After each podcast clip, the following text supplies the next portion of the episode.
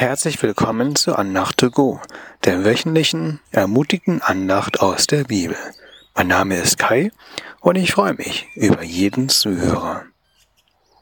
Wir schauen uns eine Aussage von Jesus an, die er zu einem scheinbar merkwürdigen Moment äußerte. Jesus hatte nur noch wenige Stunden auf dieser Erde, bevor er sterben musste. Seine letzte Mahlzeit, das Abendmahl, hat er bereits hinter sich. Einige wichtige letzten Worte gab der Sohn Gottes an seine Nachfolger. Unter anderem sagte Jesus seinen Jüngern in Johannes 14, Vers 27, Frieden lasse ich euch, meinen Frieden gebe ich euch. Nicht gebe ich euch, wie die Welt gibt. Euer Herz erschrecke nicht und fürchte sich nicht. Damit dieser besondere Frieden, den uns Jesus anbietet, noch deutlicher wird, schauen wir uns die Situation an, in der sich die zwölf Jünger befanden. Jesus wurde kurz nach diesen Reden verhaftet und gekreuzigt. Am dritten Tag kam er wieder zurück aus dem Tod und blieb bei seinen Nachfolgern 40 Tage lang. Anschließend kehrte Jesus zurück in den Himmel. Nun folgte eine schwierige Zeit, denn die ersten Christen wurden sehr verfolgt und unterdrückt. Jesus sagte, wenn ich bereits schlecht behandelt wurde, dann gilt dies auch für euch. Nun bietet uns Jesus einen Frieden an, der nicht von dieser Welt ist.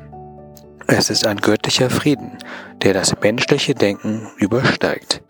Wir können diesen Frieden nicht verstehen oder erfassen, aber wir können ihn erleben. Jesus Jünger haben diesen Frieden auch schon vorher bereits erlebt. Sie befanden sich in einem Boot, und es stürmte so stark, dass die erfahrenen Ruder Angst hatten zu sterben.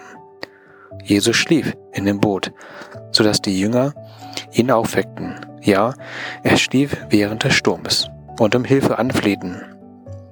In den Versen Matthäus 8, Verse 26 bis 27 lesen wir, da sagt er zu ihnen, ihr Kleingläubigen, warum seid ihr so furchtsam? Und stand auf und bedrohte den Wind und das Meer, und es ward eine große Stille.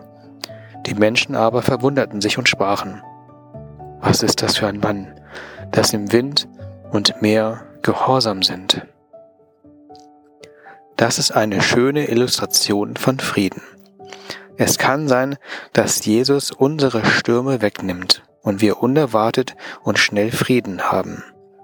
Es kann aber auch sein, dass die Stürme bleiben, aber Gott uns ein festes Herz gibt. Genau dann können wir göttlichen Frieden inmitten von Stürmen erleben. Jesus konnte aufgrund seines festen Herzens während des Sturms friedlich schlafen. Wie funktioniert das? In Jesaja 26, Vers 3 steht, Wer festen Herzens ist, dem bewahrst du Frieden, denn er verlässt sich auf dich. Hätten die Jünger ein festes Herz gehabt, dann hätten sie trotz Sturm Frieden haben können. Sie hätten auch Jesus aufwecken können und ihn um diesen tiefen Frieden bitten können. Wie bekommen wir ein festes Herz, das Jesus trotz widriger Umstände vertraut?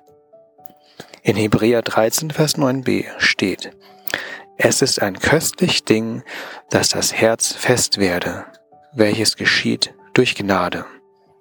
Es ist ein unverdientes Geschenk, und wir dürfen Jesus darum bitten, dass er unser Herz festmacht.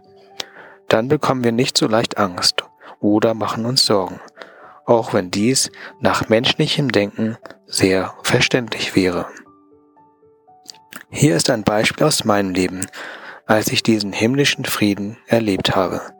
Mein Vater rief mich im Jahre 2014 oder 2015 an und teilte mir mit, dass er Krebs hatte.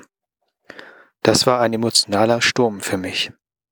Aber sofort hörte ich in meinem inneren Gedanken wie einen Ohrwurm das Lied Vater, ich danke dir von Albert Frei. Dabei hörte ich die Zeile Lässt deine Kinder nie im Stich, mehrmals hintereinander, als ob Gott mir direkt sagte, ich lasse dich nicht im Stich. Das gab mir Frieden.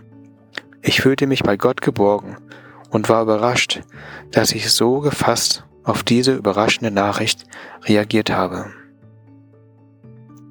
Der letzte Punkt ist, warum wir vom ewigen Frieden sprechen.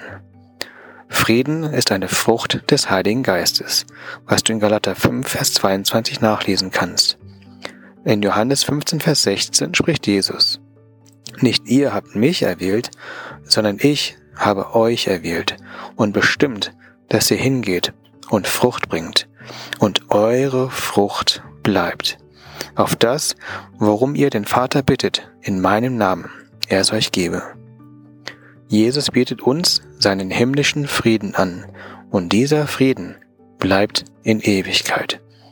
Und er fordert uns heraus, dass Menschen um uns herum auch diese himmlische Frucht schmecken, so dass sie auch diesen ewigen Frieden haben wollen.